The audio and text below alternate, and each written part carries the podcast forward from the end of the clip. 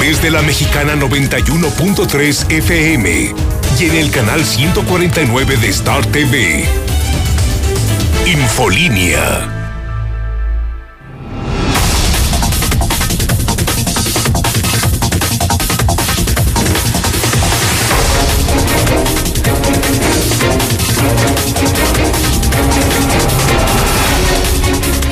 Muy buenas noches, bienvenidos a Infolínea de la Noche. Mi nombre es Antonio Zapata, el reportero.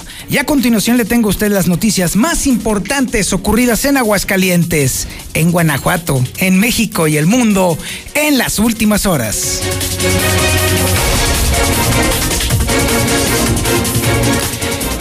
La Iglesia Católica de Aguascalientes está de luto. La feligresía de Aguascalientes está triste. Al final, el vaticinio se cumplió, no hubo forma de que el cuerpo del obispo resistiera el embate del coronavirus y el día de hoy, más o menos, bueno, para ser exactos, a la una de la tarde con 35 minutos, el obispo de la diócesis de Aguascalientes, José María de la Torre Martín, falleció. Tendremos todo el detalle, no solamente de cómo estuvo la cronología de su enfermedad, sino también de su trayectoria y sí también de las polémicas, porque si hubo algo que caracterizó honda y ampliamente al obispo, fue ser un hombre polémico y un hombre que levantó ámpula en muchos terrenos, particularmente el político y el social. Así es como lo vamos a recordar también. Fue un tipo duro de roer, fue un obispo muy entregado a su trabajo, como usted lo quiera ver, como nosotros incluso lo queramos ver, y que se tomó su papel como pastor muy, muy en serio. Ese fue José María de la Torre Martín.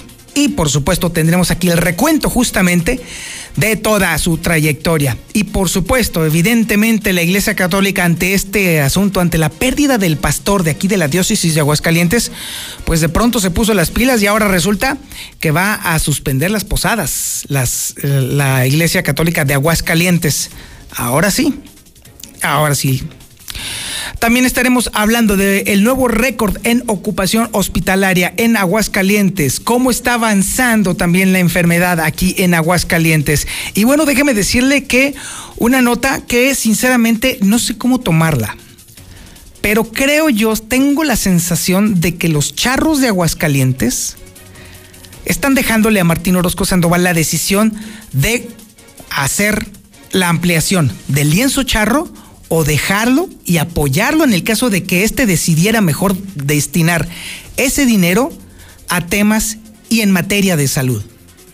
Prácticamente dejaron solo al gobernador en este sentido y ya francamente solamente le quedará a él entonces añadirle una rayita más al tigre o de pronto ponerse en plan de verdad de gobernador, ser consecuente y congruente y de pronto decidir algo de verdad a favor de aguas calientes. Mientras tanto, por lo pronto, el gobernador insiste en comprar por su cuenta las vacunas anti-COVID. Y francamente, los datos que eh, mostró o dio a conocer con respecto al alcance de las compras de, eh, de esta vacuna no convencen, ¿eh?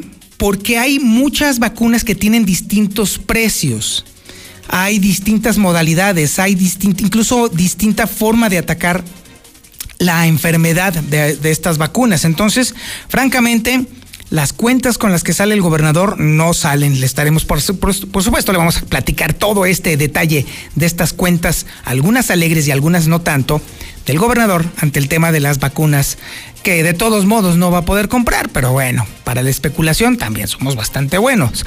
También le estaremos platicando cómo estuvo el guateque allá en Pabellón de Arteaga, porque sí, se cumplió lo que vaticinaba el periódico Hidrocálido esta mañana. Usuarios del distrito de Riego 01, que está allá en Pabellón de Arteaga, tomaron las instalaciones, exigiendo que se restituya la planilla que iba ganando. Casi nada. Y por supuesto también estaremos hablando de cómo se están poniendo en riesgo las elecciones locales del 2021 de acuerdo a la lógica del Instituto Estatal Electoral. Pues ¿sabe por qué? Porque los diputados determinaron quitarle por lo menos la mitad al presupuesto. Ah, caray, está fuerte, muy fuerte el recortón, pero era algo que estábamos pidiendo todos.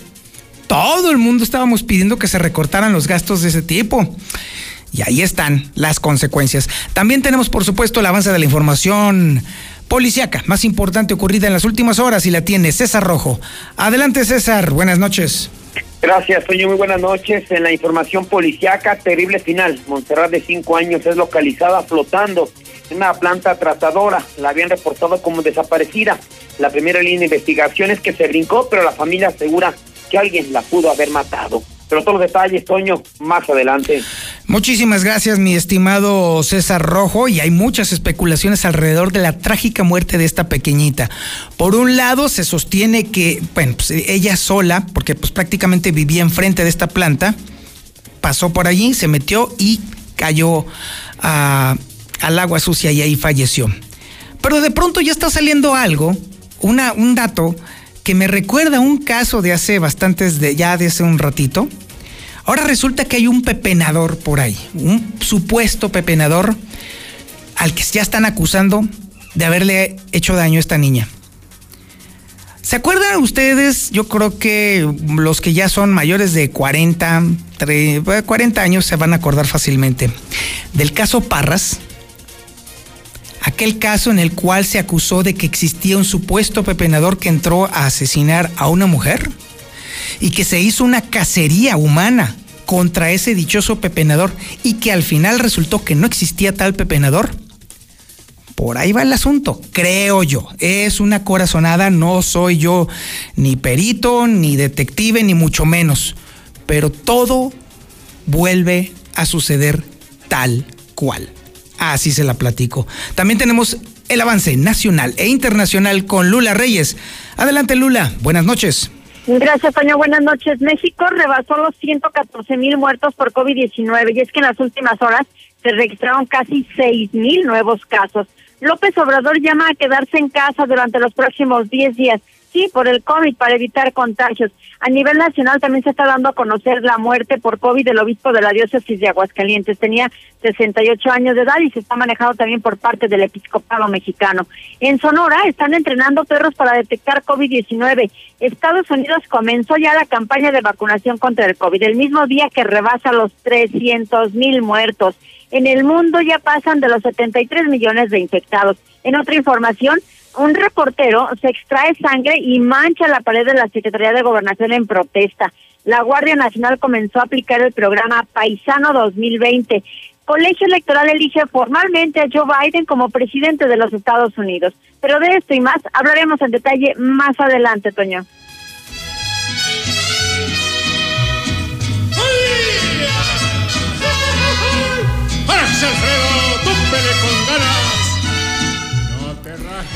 Sí, tenía yo que sangrar por la herida, una herida que me encanta tener abierta, la verdad. Sí, al final del día se cumplió el pronóstico y ahora tenemos campeón. Y sí, tenía que ser la fiera. Por fin fue la fiera. Ahora sí, la octava fue nuestra. Yo le había adelantado a usted que tenía yo mi corazón a la mitad, es decir, la una parte, creo yo que la izquierda, estaba del lado de las Chivas, por supuesto, por tradición, el equipo de la familia, guau, y todo ese tipo de cuestiones. Pero por adopción, porque a León me abrió las puertas así grandes. El equipo de casa me conquistó, me enamoró, porque allá la afición, no, allá no es afición, allá el equipo León es religión.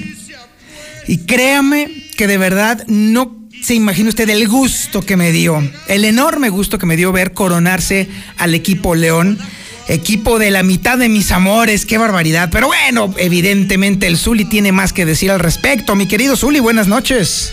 Le va a dar señor mi curtidor Zapata, ahora resulta que le va León. Claro. Mire qué cosas. O sea, usted juraba y perjuraba que era aficionado al engaño sagrado y ahora que es curtidor Yo te Ese dije, no, no, no, yo te dije, Zuli. La mitad, la mitad de mi corazón estaba con el- las Chivas y la otra mitad con el León. Y tú sabes muy bien por qué. Pero pues eh, definitivamente late fuerte mi corazón. Y ahora sí, antes lo tenía partido y ahora sí lo tengo bien definido, mi querido Zuli. Ahora sí es verde esmeralda, faltaba más.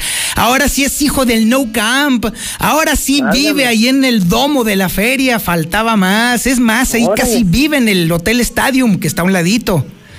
Válgame Dios, no. sí, pues es más, me voy a ir a vivir ahí al Parque Explora de una vez, del cual No, tengo no, buenos no, no, recuerdos. No, niño, no, ¿cómo cree? No, Faltaba no, no, no más, claro no, que sí. No. no, no, por mí no se detenga, ¿eh? Adelante, no, no, no, con confianza, no se preocupe. Oh, hombre, qué barbaridad. Ah, mi Zuli, por favor, la verdad no me puedes quitar el gusto, de verdad. Ya lo había dicho, yo ya lo habíamos dicho, por supuesto. Pumas se defendió de una manera increíble durante el torneo, increíble, y sobre todo la remontada aquella contra Cruz Azul fue increíble, de verdad. Pero yo no sé qué le pasó al equipo, ¿eh? Porque no, Pumas no jugaron como estábamos acostumbrados a verlos, la verdad. Pues es que hasta ahí le alcanzó el gas, señor, hasta ahí le alcanzó la garra felina a los universitarios.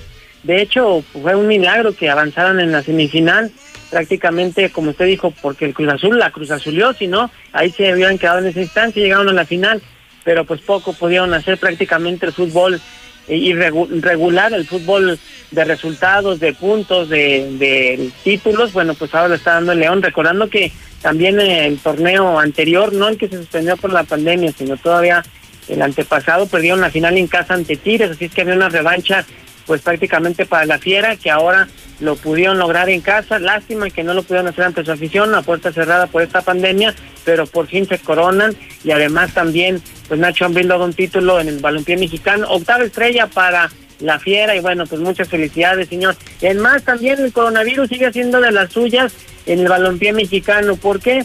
Porque en América se reportan dos casos positivos por coronavirus de cara a la participación de este miércoles. ¿A quién le el Real América en la Conca? Champions, dos jugadores, Henry Martín y Emilio Sánchez, pero en Cruz Azul también hay un contagiado. De hecho, J. Jesús Corona ni siquiera pudo hacer el viaje. El día de hoy entrevistamos Armando Mandín González, el técnico interino de Cruz Azul, que fue ratificado el día de hoy.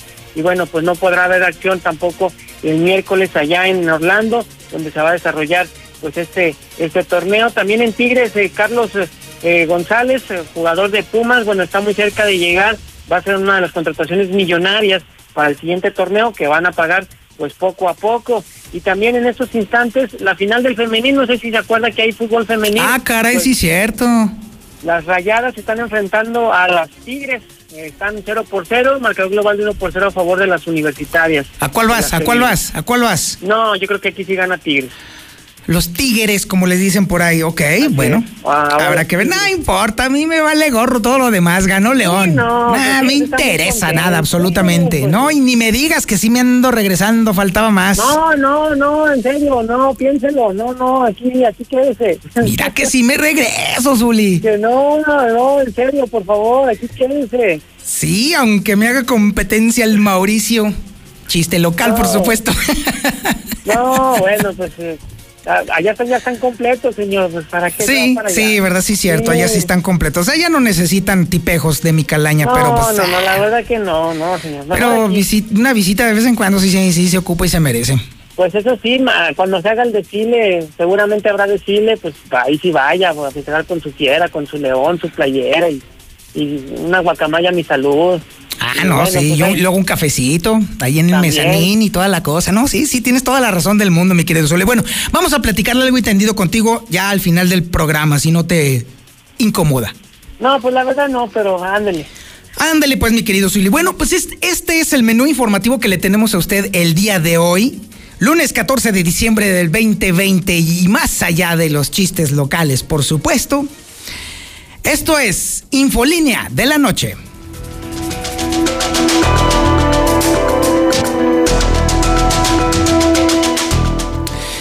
Y bueno, pasamos de la chacota a las cosas serias y miren, es lamentable lo que ha ocurrido con el obispo de la diócesis de Aguascalientes. Ya todo Aguascalientes sabe de la tragedia que se cirnió sobre el obispo José María. eh, y déjeme decirle que sí, fue, un, fue, fue alguien complicado, complejo, muy difícil de roer, pero que sí, sin duda alguna, se tomó muy en serio su papel como pastor de la Iglesia Católica en Aguascalientes. Eso sí, no se lo puede rebatir absolutamente nadie. Fue formidable, fue una persona realmente complicada, fue alguien que se puso de verdad eh, de una manera muy coherente por parte de él en su función precisamente de proteger la tradición católica en Aguascalientes y lo hizo en un espacio en donde la Grey católica se lo reconoció y lo siguió. Hoy ha fallecido el obispo de la diócesis y por supuesto que tenemos toda la compilación, toda la información. Y podemos comenzar de una vez con Marcela González, que tiene toda la, todo el avance de esta trágica noticia. Adelante, Marcela. Buenas noches. Buenas noches, Toño. Buenas noches, auditorio de la Mexicana. El obispo José María de la Torre Martín murió. Finalmente el COVID lo mató. Tras una intensa agonía de casi 40 días, perdió la batalla y hoy, minutos después de las 2 de la tarde, dejó de respirar. La esperanza por un milagro se mantuvo viva hasta el último segundo y aunque el equipo médico hizo lo humanamente imposible para mantenerlo con vida, sus órganos no resistieron más y sucedió lo temido. En punto de las 14 horas con 29 minutos para ser exactos, el obispado confirmó el deceso y como señal de duelo de inmediato comenzaron a sonar las campanas de los templos anunciando la triste noticia a los fieles católicos. Con profunda pena y dolor, pero con la esperanza puesta en nuestro Señor Jesucristo, vencedor de la muerte y del pecado, comunico a todos ustedes que hace unos instantes nuestro señor obispo don José María de la Torre Martín ha sido llamado a la casa del Padre. Anunció textual el secretario canciller de la diócesis, Daniel Escobedo Torres.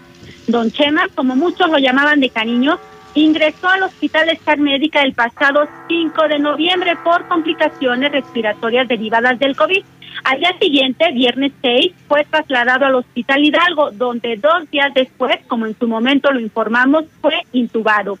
Su estado de salud se fue agravando de manera gradual, desarrollando todo tipo de complicaciones en los pulmones y riñones, mientras que el sobrepeso y otros padecimientos crónicos complicaron su cuadro. Conforme avanzaban los días y permanecía intubado, aumentó el riesgo de que contrajera infecciones y precisamente hoy, en la, en la acostumbrada conferencia de prensa de los lunes del obispado, se informó que una bacteria estaba atacando sus pulmones. Se hicieron medianos intentos por extubarlo, sin embargo, se corría el riesgo de que se asfixiara cuatro horas después de reiterarse que solo un milagro podría salvar a don Chema, el pronóstico médico se cumplió y falleció con 78 años de edad recientemente cumplido.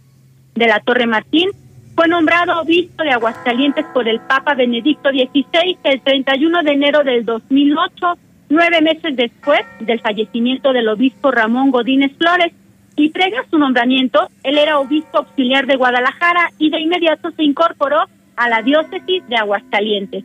Monseñor José María de la Torre Martín nació en Pegueros, municipio de Tepatitlán, Jalisco, perteneciente a la diócesis de San Juan de los Lagos, el 9 de septiembre de 1952. Él fue ordenado sacerdote el 1 de junio de 1980 para la diócesis de San Juan de los Lagos. Luego, el 19 de junio del 2002, fue ordenado obispo auxiliar de la arquidiócesis de Guadalajara y como parte de su formación sacerdotal era licenciado en Teología Pastoral, egresado de la Pontificia Universidad Salesiana en Roma y sin duda pues una persona bastante preparada y a lo largo de su entrega pastoral cabe destacar que él protagonizó aquí en Aguascalientes una serie de controversias en temas relacionados, por ejemplo, por mencionar algunos, con las uniones entre personas de un mismo sexo y otras polémicas en relación a fuertes críticas contra los legisladores y sus cartas pastorales en relación a los procesos electorales más recientes en la entidad. Finalmente, don José María de la Torre Martín falleció este día y de inmediato eh, comenzaron a emitirse las condolencias desde la conferencia del episcopado mexicano. Él muere en tiempos muy complicados a consecuencia de la pandemia COVID y precisamente para evitar que continúen las muertes, te comento adicional al deceso, que por parte del obispado hoy se anunció que en los templos y parroquias quedan suspendidas todas las posadas y festejos de la temporada precisamente para evitar que más gente siga muriendo víctima de los contagios. Vamos a escuchar al vocero del obispado, no Rogelio y este es el mensaje de parte de, nosotros a la comunidad católica. El hecho de la pandemia mm, que lamentablemente nos restringe nuestra libertad, entre comillas, ¿verdad? nos restringe para poderlo expresar públicamente con otras personas, con vecinos, con amigos, con compañeros, no se va a poder, pero eso no significa que la fe se acabe, más bien es un desafío, es un desafío para que ahora las familias católicas, verdaderamente católicas, no pierdan la tradición que es un momento de evangelización para sus hijos, para los adolescentes. Entonces se les está pidiendo que acompañemos a la Virgen María y a San José buscando un lugar para el nacimiento del Hijo de Dios pero desde casa, con el resto del Santo Rosario, ahí como en familia, la familia nuclear, sí pueden hacer la petición de posadas, sí pueden convivir, pero más que nada el sentido religioso de las posadas. Eso es lo que... Finalmente, vale la pena hacer mención que antes de enfermar de COVID, el obispo José María de la Torre Martín sostuvo una reunión con los diferentes eh, titulares de los decanatos y ahí les dejó muy clara la instrucción o más bien les dejó de manifiesto su preocupación precisamente por el tema de las fiestas decembrinas, así es que les dejó la instrucción de que se cancelaran todas esas fiestas y que quienes se dicen católicos realmente vivan el verdadero sentido de estos festejos y que no se corre el riesgo de los contagios del COVID y con ello del perder la vida. Es el reporte. Muy buenas noches. Muchísimas gracias, Marcela González. Y bueno, déjame platicarle con un poquito más de detalle las polémicas en las que se vio envuelto el obispo de la diócesis. En septiembre de 2014 comparó a las uniones homosexuales con la zoofilia. Eso llegó a tal grado que incluso fue obligado a retractarse un año después porque le emitió una recomendación el Consejo Nacional para Prevenir la Discriminación, la CONAPRED. Luego, en mayo del 2016, a raíz de una iniciativa de ley promovida por Enrique Peña Nieto, que estaba aunada al señalamiento de inconstitucionalidad que hizo la Suprema Corte de Justicia que impedía los matrimonios de personas del mismo sexo, De la Torre criticó durísimo esas acciones señalando que había problemas más importantes en el país y otra vez regresó a la polémica. Luego, durante las elecciones estatales del 2016, abiertamente, prácticamente por instrucciones del obispo, la iglesia local tuvo una relevancia enorme en la orientación del voto llamando desde el púlpito a votar a quien defendiera los valores del Evangelio. y mire lo más lo que salió. Pero bueno, esto incluso llevó a, la candidata del PRI en ese entonces, Lorena Martínez, a impugnar la elección por la intromisión de la iglesia, lo cual fue al final desestimado por las autoridades electorales, pero estuvo a un tris de tumbar la elección a un tris. Luego, el 10 de agosto del 2016, comparó los matrimonios entre personas del mismo sexo como quesadillas sin queso. Así lo dijo, textual y tal cual haciendo alusión a, la manera en la que este platillo es servido en la Ciudad de México y señaló que así como no tiene lógica llamar un taco sin queso, quesadilla tampoco, se le debería de llamar tampoco un matrimonio a la unión de personas del mismo sexo. Lo más reciente, la polémica en la que se vio envuelto el obispo de la diócesis, justo ante la pandemia por COVID-19 y después de que se señalara constantemente que la celebración de misas era un riesgo sanitario, a regañadientes el obispo emitió un decreto aplicable el 30 de marzo del 2020, este mismo año, en el que suspendía la celebración de misas con asistencia de fieles. Sin embargo, el mismísimo obispo violó este decreto. La práctica que había recomendado nunca se llevó a cabo, hasta que era demasiado tarde, por supuesto, y los fieles siguieron acudiendo regularmente, donde incluso el mismo obispo las llevaba a cabo, a cabo con una catedral repleta de personas. Ciertamente en últimas fechas el obispo se había recluido en su casa para no ser víctima de coronavirus, pero tuvo la mala idea de atender al llamado de una persona para una reunión entre amigos. Esa persona se llama Martín Orozco Sandoval. Esa comida se llevó a cabo más o menos por ahí de, de octubre, más o menos. Y allí el gobernador del, bueno, pues el gobernador, ahí entre sus amigos y todo eso, llevaba ahí también a uno de sus eh, colaboradores que iba infectado de coronavirus y se sentó a un lado del obispo. El obispo inevitablemente se contagió. El no solamente él, también hubo otro obispo que también se contagió. Estaba ahí incluso el cardenal Juan el cardenal emérito Juan Sandoval Íñiguez, quien por fortuna no salió contagiado. Pero ya son dos los obispos que salieron muertos de esa comida mortal que convocó ni más ni menos que Martín Orozco Sandoval, gobernador constitucional del Estado Libre y Soberano de Aguascalientes. Así las cosas. Ese mismo tipo es el que está eh, manteniendo una narrativa muy extraña con respecto al coronavirus. De hecho, Lucero Álvarez nos tiene aquí el detalle de no solamente cómo está el récord en ocupación hospitalaria en Aguascalientes, sino que además un tema interesante, el tema del lienzo charro. Recuerde usted, Martín Orozco se quiere gastar 220 millones de pesos en remodelar un lienzo charro que nadie necesita en este momento, que nadie quiere, sobre todo teniendo en cuenta que estamos en plena emergencia de salud. Hoy convocaron rueda de prensa los charros y de plano dijeron que sea lo que Martín quiera. Así de plano. Lucero, buenas noches. Buenas noches, Toño. Comenzamos con el nuevo récord en ocupación hospitalaria. Y hay que decirlo, aunque el Estado en este momento permanece en el segundo lugar nacional en este indicador, ahora está volviendo a romper esta nueva marca con el 65% de las camas con ventilador ocupadas. Ahí se encuentran 225 pacientes hospitalizados graves y también muy graves, que se suman a los 13.508 contagios y 1.429 defunciones. Y ya lo decía, lo de la Asociación de Charros, quienes hoy por la mañana se dijeron dispuestos a renunciar a remodelar el lienzo charro ellos manifestaron un respaldo total a este proyecto del gobernador que contempla, hay que decirlo, una inversión inicial de 200 millones de pesos únicamente para acondicionar la infraestructura que pretende realizar un Congreso Nacional el próximo año. Sin embargo, han dejado muy claro que si el mandatario estatal decide reasignar este recurso al sector salud para atender la contingencia por el COVID, le darían su total aval. Escuchemos a José Antonio Pérez Gómez, quien es el vicepresidente de este organismo.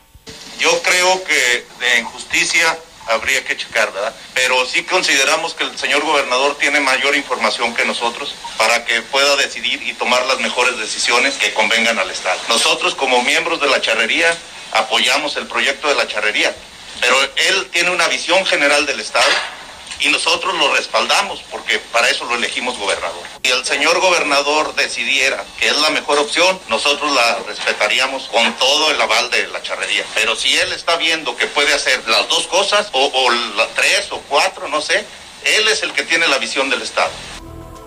Y es que fueron cuestionados de manera directa y clara sobre esta necesidad de destinar 200 millones de pesos a este proyecto cuando ahora las prioridades son en materia de salud y ya después de varias preguntas insistentes en la misma tónica fue que respondieron eso. Será el gobernador quien decida si destinar el dinero al sector salud o a la remodelación del lienzo charro. Hasta aquí la información. Muchísimas gracias, Lucero Álvarez. Y bueno, mientras tanto, ese gobernador que supuestamente tiene una visión del Estado, Dios nos agarre confesados, pues sigue insistiendo en que quiere comprar las vacunas a fuerza. Sabemos que no va a llegar a ningún puerto este asunto, pero por lo pronto, por sí o por no, el gobernador pretende endeudarse, bueno, endeudarse él no, endeudar al Estado con 200 millones de pesos extra para la supuesta compra de estas supuestas vacunas. La historia la tiene Héctor García. Adelante Héctor, buenas noches. ¿Qué tal? Muy buenas noches. Pues sí, insiste Martín Orozco en su campaña de comprar por su cuenta vacunas anti-COVID. Sin embargo, pues ahora lo nuevo es que reconoce que aún y con estos 200 millones de pesos que pretende endeudarse, pues solamente alcanzaría para vacunar a medio millón de habitantes eh, en Aguascalientes. En entrevista para medios nacionales expresó incluso su molestia contra el gobierno federal, dijo por querer centralizar esta distribución de las vacunas visto de 20 pesos por 20 dólares por vacuna, estamos hablando de 500 mil y no habría que escatimar nada para poder comprar el resto. Y bueno, pues también en este mismo tenor ha cuestionado básicamente el hecho de que primero se estuvieran vacunando en la Ciudad de México, así como también con Coahuila, excluyendo, dijo, a gente del sector salud como en Aguascalientes. Hasta aquí con mi reporte y muy buenas noches. Muchísimas gracias, mi estimado Héctor. Nada más hay que aclarar algo. Las cuentas que está sacando el gobernador no están nada bien, porque resulta que él está haciendo cuentas de la compra de la vacuna de Pfizer esa vacuna cuesta 390 pesos cada una. Y bueno, si hacemos la división, entonces en teoría estarían alcanzando más o menos como unas 513 mil dosis más o menos. Nada más que hay un problema, un problemita pequeñito. Esa vacuna requiere de dos dosis. Dos dosis. Entonces, eso quiere decir que solamente tendría suficiente para 250 y un mil dosis o, vacunas completas. Entonces eso no resuelve absolutamente nada. La pregunta es por qué no pensar en todo caso otro tipo de vacunas, como por ejemplo podría ser la de AstraZeneca, que cuesta 56 pesos la dosis. Así le alcanzaría hasta para más de 3 millones de dosis. Pero no, ¿por qué hacer el cálculo por la, una de las vacunas incluso más caras? Bueno, hay una que es más cara todavía, que es la de Moderna, que cuesta 500 pesos. Pero esa vacuna definitivamente es para los países con alto poder adquisitivo, lo cual evidentemente no lo es México y mucho menos un estado tan pequeño como Aguascalientes. ¿Por qué considerar la de Pfizer en vez de la de AstraZeneca, que es muchísimo más barato? ¿Por qué? Además, en un terreno en el cual el dinerito va a ser de libre aplicación, lo siento mucho. Suena trinque, suena tranza, suena cochupo, suena a reverenda cochinada. Vamos a un corte publicitario y regresamos. Esto es Infolínea de la Noche. En la Mexicana 91.3, canal 149 de Star TV. Llega diciembre y no será como otros años la zozobra de la pandemia y el desempleo nos agobia cada día. Sabemos que miles de familias realmente pasarán una noche triste. Es por eso que Dilusa y la mexicana quieren alegrar tu hogar, regalándote una increíble cena de Navidad. La mexicana, cambiando la Navidad de nuestra gente. La CNDH llega a 30 años y se propone un cambio de fondo con el objetivo de ser más eficaz en la defensa y protección de los derechos humanos y así transformarse en una auténtica defensora del pueblo. Es momento de reivindicar y dar una nueva dirección a la CNDH para dejar la simulación y actuar en favor de la defensa y protección de los derechos humanos con la austeridad que exige el momento que vivimos en México. Comisión Nacional de los Derechos Humanos, 30 años. Defendemos al pueblo. Me pondré un cubrebocas. Si tienes que hacerlo, hazlo bien. Lava tus manos al ponerlo y al quitarlo. Tómalo por los resortes y ponlo en la oreja cubriendo bien nariz y boca con el filtro. Nunca lo pongas sobre el cuello o el pelo. Cámbialo cuando esté húmedo, quitándolo por los resortes y deséchalo dentro de una bolsa cerrada. Cuando lo uses, sigue las reglas de higiene y prevención. Y por favor, quédate en casa. Gobierno de México.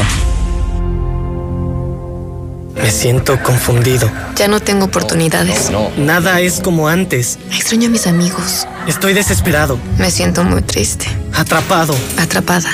Nadie me escucha. Nadie me entiende.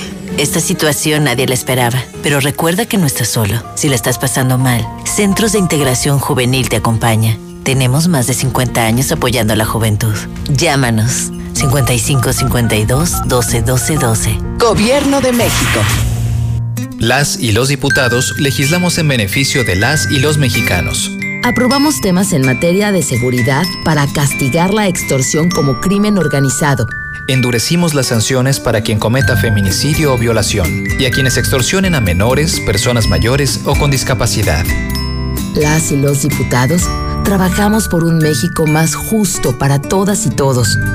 Cámara de Diputados. Legislatura de la Paridad de Género. Red Lomas te ofrece lo que nadie. Gasolina premium a precio de magna. Nosotros no prometemos, nosotros te lo cumplimos. Red Lomas, gasolina bien barata. López Mateo Centro, Guadalupe González en Positos, Segundo Anillo Esquina Quesada Limón, Belisario Domínguez en Villas del Pilar y Barberena Vega al Oriente. Hola taxista de Aguascalientes, Tutum te saluda y valora tu trabajo de día a día. Somos la única aplicación para taxis aprobada por gobierno del estado que puede ayudarte a incrementar tus ingresos. No necesitas nada más que tu dispositivo móvil, nada de trabas ni comisiones. Descarga Tutum Conductores, regístrate y forma parte de nuestra familia. Tutum, viaje seguro. En Diluz Express, la Navidad está aquí y te ofrecemos las exquisitas piernas ahumadas de cerdo con frutos secos y frutos del campo. Sorprende a tu familia con una deliciosa cena en esta temporada. Aceptamos pago con tarjeta.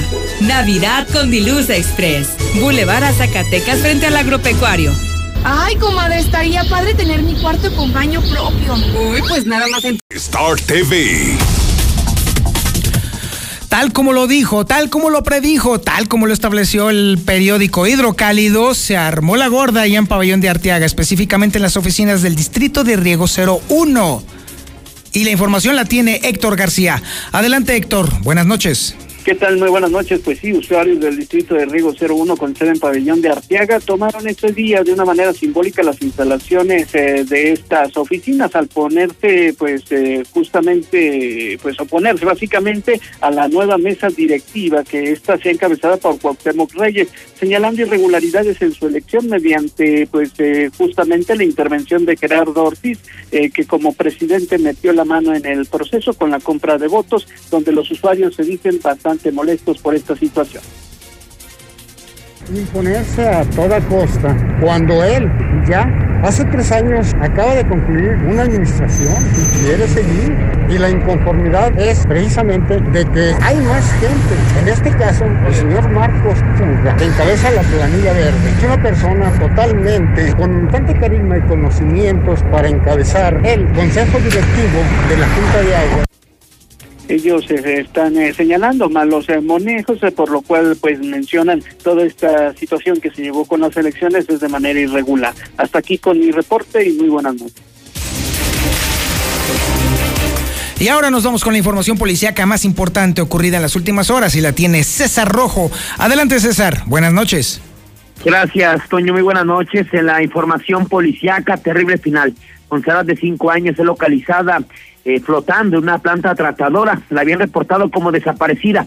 La primera línea de investigación es que se brincó, pero la familia asegura que alguien la pudo haber matado. Se lo fue ante historia, se registró en Aguascalientes después de que fuera localizada sin vida una niña de cinco años en la planta tratadora del oriente de la ciudad después de que fuera reportada como desaparecida. Investigan si ella se brincó o la, en el lugar la mataron. Todo inició cuando la víctima, identificada como Montserrat de Joana, de cinco años, en compañía de su abuelita, trasladaron este domingo por la mañana eh, de su domicilio ubicado en el fraccionamiento Reencuentro a una casa en la calle Palma Indiana, en el fraccionamiento Villa de las Palmas 3, donde la mujer trabajaba como empleada doméstica. Frente a este domicilio se ubica una planta tratadora que está bardeada y solo tiene un barandal como acceso y un costado una resbaladilla tipo lengua. Mientras la abuelita de la niña hacía la limpieza de la casa, la pequeña se fue a jugar a la resbaladilla. Después de varios minutos, la mujer salió a buscar a su nieta, pero ya no la encontró. Al preguntarle a los vecinos si habían visto algo, parecía que se le había tragado la tierra. Nadie tenía razón de ella. Usualmente dieron parte a la policía y a la fiscalía porque iniciaron hacia la búsqueda por toda la zona, ya que eh, una parte es habitacional y la otra es prácticamente el cerro. Sin embargo, no encontraron nada suspendiendo la búsqueda esta madrugada. Esta misma mañana la Fiscalía General activó la alerta Amber y fue cuando recibió información sobre el paradero de la pequeña Monserrat. Señaló la, señalando la planta preparadora ubicada en la misma zona donde desapareció. Agentes ministeriales se encontraron con los trabajadores del lugar a quienes les pidieron revisar el sitio, encontrándola flotando en la zona conocida como sedimentadores, por lo que inmediatamente la zona fue acordonada. El lugar se vivió un drama porque a los pocos minutos arribaron sus familiares, siendo la abuelita la más afectada, ya que gritaba que había sido su culpa. Fue personal de la de Protección Civil del Estado hicieron el rescate de la pequeña Monserrat y posteriormente su cuerpecito fue llevado al servicio médico forense para determinar las causas de la muerte. Según las primeras líneas de investigación de manera extraoficial por la autoridad, la principal línea es que debido al descuido eh, que de, de, la que fue objeto la niña, se metió por debajo del barandal a la planta tratadora y al pensar que podía entrar al agua sin medir las consecuencias murió ahogada, descartando que fuera un crimen, ya que además su cuerpo a simple vista no presentaba ningún tipo de lesión o golpe. Sin embargo, la familia no piensa así, ya que para ellos es imposible brincarse a la planta tratadora ya que está bardeada y por el barandal pues no cabría. Además de que en el lugar hay dos perros eh, que, del, que la cuidan, de ahí que la niña se hubiera, se hubiera tenido miedo, se hubiera asustado. Los amigos recibieron información que mientras la pequeña jugaba en la resbaladilla, un sujeto, al parecer un pepenador, se encontraba por la zona y que no dejaba de observar a la niña y casualmente los dos aparecieron al mismo tiempo. Eso fue lo que comentaron familiares a la infolínea. Es que ayer como a las 3 de la tarde sí. estaba jugando aquí la, mi sobrinita y mi suegra estaba trabajando enfrente. ¿Ella trabajaba de, con, de limpieza aquí con Ok, ¿y se la trajo a...? Sí, a, que estuviera jugando un ratito, pero ella, mi suegra entró al baño. No fue ni dos minutos cuando salió, ya no estaba la niña. O sea, fue muy rápido. ¿Y estaba ya solita? Estaba solita, y solita y empezamos a buscar, llamamos a la policía y buscamos hasta las 3 de la mañana noche. Y, ¿Y hoy qué les avisaron? Ahorita nos avisaron, no, fue el que me habló, al parecer ya la habían encontrado en el pozo. ¿Tú entraste, tú entraste ahí al, a la planta tratadora? No, no, no ¿Te tocó entrar ya. ¿Y cómo la identificaste? No, todavía no, ahorita llamamos porque el, el, señor que está cuidando aquí en el día, le pregunté que si la habían encontrado y me dijo, ¿cuál niña? Le digo, es que era mi sobrina. Él ya lo ubicaba. Ya sabía de la desaparición. Es que él llegó temprano y vio y luego luego reportó. Fue el que la encontró él. Oye, para entrar aquí está complicado, ¿no? O sea, lo que ahorita veíamos que sí, para una niña de 5 años. tiene malla de esta de alambre de púas y es imposible, pero lo único es de que la aventaron. O sea, ¿ustedes consideran que, sí. que alguien se la llevó y la aventó? Sí, es que fue muy rápido, fue muy rápido. Lo único que habíamos visto fue la agujeta de su zapatito. ¿Algún y conflicto que haya tenido la niña, la mamá? Nadie, nada. Nadie. O sea, como familia que digan, sospechen de algo no, o algo. De nadie, no. A tal grado sí, no. Problemas sí, pero no es como para eso. Les habían dicho que habían visto un señor sospechoso aquí. O sea, mientras la niña jugaba en la resbaladilla. Y... gente había dicho que había un señor sospechoso, pero ni siquiera ellos mismos fueron a llamar. Cabe mencionar que Montserrat tiene una gemela de nombre Jennifer, quien se encontraba con su mamá al momento de su de desaparición. La vida de las gemelitas no ha sido fácil. Su mamá las tuvo cuando tenía 14 años. El padre nunca se hizo responsable, por lo que señalan que no recibían atención necesaria. Bueno, lo estamos viendo, ya que incluso otra familiar buscaba adoptarlas. Por lo pronto, hasta el momento, la fiscalía no se ha pronunciado ante el hallazgo. Hasta aquí mi reporte, Toño. Muy buenas noches. Muchísimas gracias, mi estimado César. Qué tragedia, ¿eh? Qué, de verdad, qué dramático. Ahora vamos a la información con respecto al riesgo de las elecciones del 2021 en Aguascalientes. Pues sí, parece ser que se pudiera estar en riesgo porque los diputados decidieron recortar casi en la mitad, por lo menos en una primera propuesta, el recurso para las elecciones del próximo año. Adelante, Lucero. Buenas noches. Gracias, Toño. Muy buenas noches. Así es, el día de hoy se hizo un pronunciamiento por parte de los consejeros del Instituto Estatal Electoral para solicitar que se reconsidere el presupuesto que están solicitando luego de que el día de hoy se tiene conocimiento que pretenden reducirlo al menos al 50%, es decir, de los 138 millones de pesos que está solicitando el organismo electoral, lo dejarían a la mitad y con eso se pondría en riesgo la elección local del próximo año, al menos así lo manifestó Luis Fernando Landeros, consejero presidente una asignación de apenas 68 millones de pesos y que de aprobarse el próximo jueves por el Pleno del Legislativo afectaría de manera directa a diversas tareas relacionadas con la organización de la elección, por decir algunas, la instalación y funcionamiento de los consejos distritales y municipales la impresión de las boletas electorales, toda la documentación y material didáctico, así como los materiales para instalar las casillas, sin dejar de lado tampoco la implementación del propio premio. Adelantó que este tema será discutido próximamente en el Congreso del Estado y que con los recursos que hoy pretenden darle al Instituto Estatal Electoral ni siquiera alcanzaría el dinero para la impresión de las boletas electorales. Hasta aquí la información. ¡Zuli! Ande, señor. ¡Zuli! Zapata. Ah, que mi Zuli. No, yo todavía sigo contento, de verdad. No cabe duda que mis fieras, mis fieras reivindicaron su nombre. Definitivamente le metieron garra, faltaba más. Y no, no, no tienes idea del faenón que se sintió vibrar allá en. Ay, no, no, no, no tienes idea de lo que se sintió por allá. Pues sí, sobre todo para la afición de León. Ah, también, sí, de hecho. Pues sí, sin duda alguna. Sí, claro que sí. el octavo título. Hay que recordar que ya se habían quedado en la orilla eh, con Action Breeze cuando habían hecho un extraordinario torneo. Llegó Tigres y les arrebató el título. Y hoy ante otros felinos, pues sí tienen la posibilidad de, de quedarse con el campeonato atípico, ese torneo de pandemia sin gente, pero al final de cuentas pues es un campeonato más. Ciertamente las imágenes que estuvimos viendo ya cuando estaba el festejo fue algo de lo más extraño. Era, eh, era agridulce porque evidentemente el gusto de que hubieran ganado no nos lo quitaba nadie, pero las gradas vacías y todos haciendo un festejo en donde el único eco era el de la música definitivamente fue algo que marcó para siempre al fútbol mexicano. Sí, sin duda alguna. Es cierto que aficionados se dieron cita en el exterior del estadio.